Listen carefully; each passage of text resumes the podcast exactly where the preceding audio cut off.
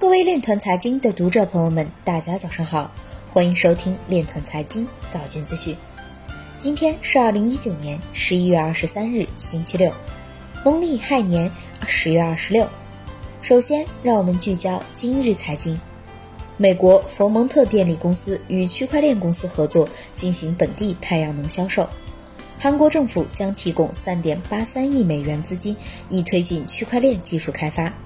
农行浙江省分行徐振宇表示，区块链技术可解决供应链融资确权难的问题。拉萨市城关区组建首家区块链组织架构。币安回应上海办公室遭警方突袭后关闭为假消息，在中国没有固定办公室，全球是分布式办公。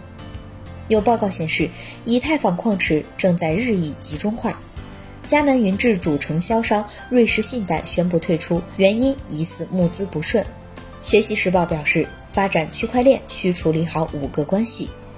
多位行业人士认为，迦南科技上市喜忧并存，走入资本市场留给其从容转型的空间则会更小。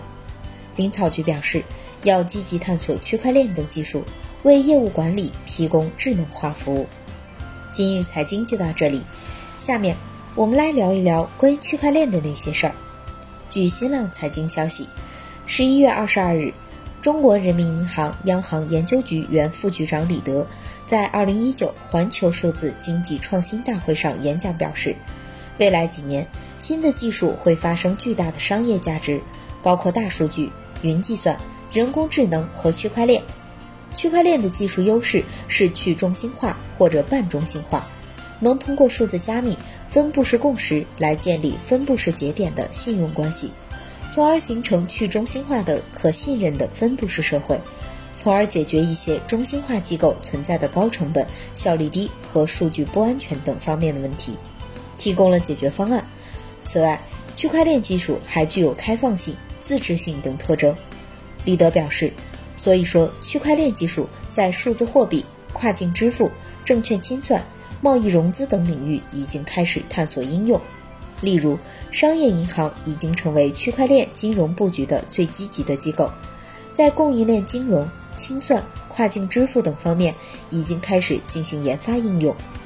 以上就是今天链团财经早间资讯的全部内容，感谢您的关注与支持，祝您生活愉快，我们明天再见。